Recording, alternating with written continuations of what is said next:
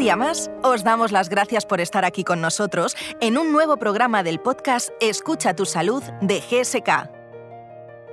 Continuamos con el especial dedicado a la EPOC, a la enfermedad pulmonar obstructiva crónica, y donde nos volvemos a encontrar con un gran conocedor de esta enfermedad, el doctor Felipe Villar. En esta ocasión, contamos con él para que nos explique cómo es la relación médico-paciente, cómo es ese momento en el que el paciente entra en su consulta. Hola, hoy vamos a hablar sobre cómo reconocer al paciente con EPOC, o mejor dicho, eres un paciente con EPOC, porque hay una serie de datos que son importantes a la hora de intentar diagnosticar a ese tipo de pacientes. Sabemos que son pacientes que suelen estar asociados a un tabaquismo, Conocemos también que hay otros factores que lo pueden provocar, pero que básicamente llevan una, correlación clínica que puede ser fácilmente identificable por cada uno de vosotros. El paciente con EPOC, que empieza con tos, con expectoración, generalmente matutina porque suele estar asociada al tabaquismo y que poco a poco se va extendiendo a lo largo del día. Y un síntoma muy característico es el de la sensación de ahogo, lo que llamamos disnea, que suele empezar con esfuerzos grandes, como subir escaleras, cuestas, y que poco a poco se va trasladando a otras actividades de nuestra vida, como puede ser salir a caminar, y que con ya 50, 100, 200 metros empezamos a notar esa falta de aire, y que no suele ser algo común en nuestros familiares o personas de nuestra edad. ¿no? Esos síntomas van a ponernos en antecedente de que realmente está pasando algo en el aparato respiratorio y que probablemente tengamos que estudiar. Pero además, otro de los signos que podemos identificar dentro de la cronología o cronopatía de esta enfermedad es que solemos tener catarros con más frecuencia de lo habitual y lo vemos en aquellos cuadros de vía respiratoria alta en el que suelen durar más de una o dos semanas o que solemos tener tres o cuatro al año y que solemos curar con bastante dificultad. Ahí debemos tener esa sospecha de que a lo mejor estamos ante una enfermedad como puede ser la EPOC. Para diagnosticar la EPOC es importante realizar una espirometría. Esa es la prueba que nos va a decir que eh, tengamos o que tenemos una obstrucción de nuestra vía aérea, que es donde fundamentalmente se produce esta enfermedad, y que probablemente tengamos que empezar a tratar. Es importante hacer un buen diagnóstico diferencial con otras enfermedades, ya que hay otras patologías que cursan con disnea, que cursan con tos que cursan con expectoración, como pueden ser las cardiovasculares, como pueden ser algunas enfermedades a nivel del sistema respiratorio, como puede ser a lo mejor un asma, o como puede ser un cuadro infeccioso, o incluso una enfermedad intersticial. ¿no? Por tanto, es importante acudir siempre al médico, en un primer momento al médico de atención primaria, en cuanto identifiquemos alguno de estos signos, porque es muy importante manejar y tratar la EPOC desde el principio. No solo es importante reconocer los síntomas y ayudar a diferenciarlos de otros, sino que debemos de tener la costumbre de realizar medidas de prevención a la hora de intentar diagnosticar cuanto antes esta enfermedad, porque es una enfermedad que está infradiagnosticada. Eso quiere decir que aproximadamente el 75% de los pacientes desconocen que tienen esta enfermedad. Y hace que no solamente tengamos que acudir a nuestro médico cuando tengamos estos síntomas, sino que también es importante que en aquellos pacientes que tengan más de 35 años y sean fumadores deban de acudir a su médico de atención primaria para realizarse una espirometría. Por tanto, no lo dejemos para mañana, sino que intentemos hacernos una espirometría, bien sea en el centro de salud o en aquellos exámenes que hacen nuestras empresas para intentar ver si nuestra salud es adecuada. En estos exámenes, la espirometría debe de ser obligatoria. Tan importante es diagnosticar como luego tratar.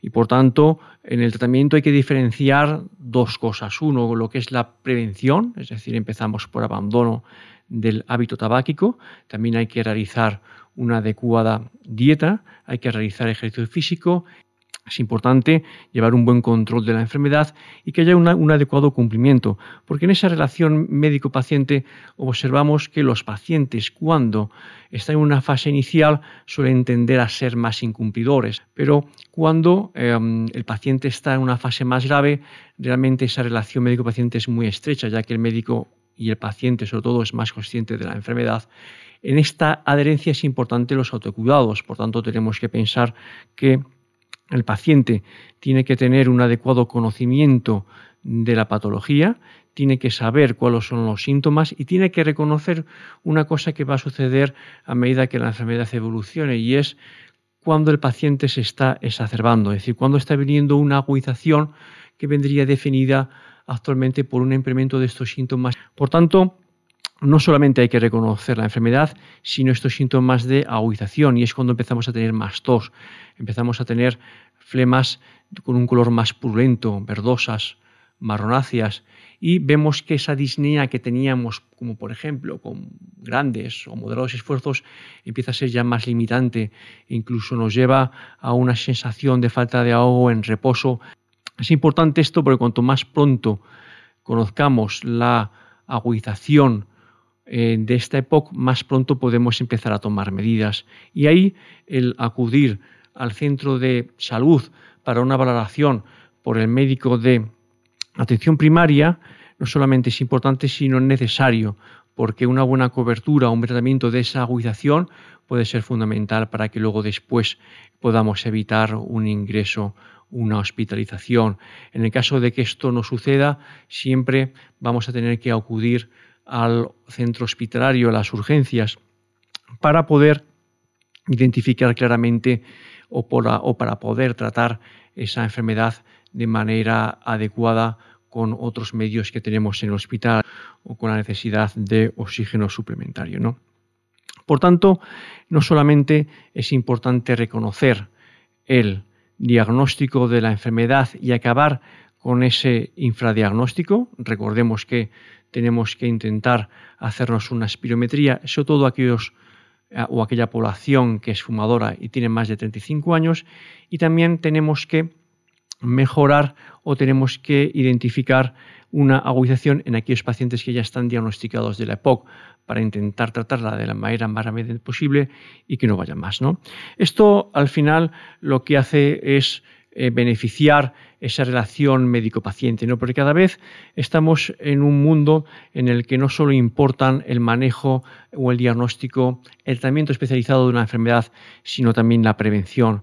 Y es muy importante, como dijimos anteriormente, no solamente para eh, prevenir la enfermedad, sino para prevenir las agudizaciones y tener un mejor control de la misma, el hecho de que hagamos énfasis en medidas que son muy importantes como es el dejar de fumar completamente y el realizar un ejercicio físico adecuado, es decir, algo que nos suele dar eh, cierta pereza por la limitación que podemos tener con la disnea, pero que debemos de realizar. Hay que llevar una adecuada nutrición, una dieta eh, especializada eh, para ese tipo de pacientes, que se basa mucho, en todas las demás enfermedades, en una adecuada dieta mediterránea.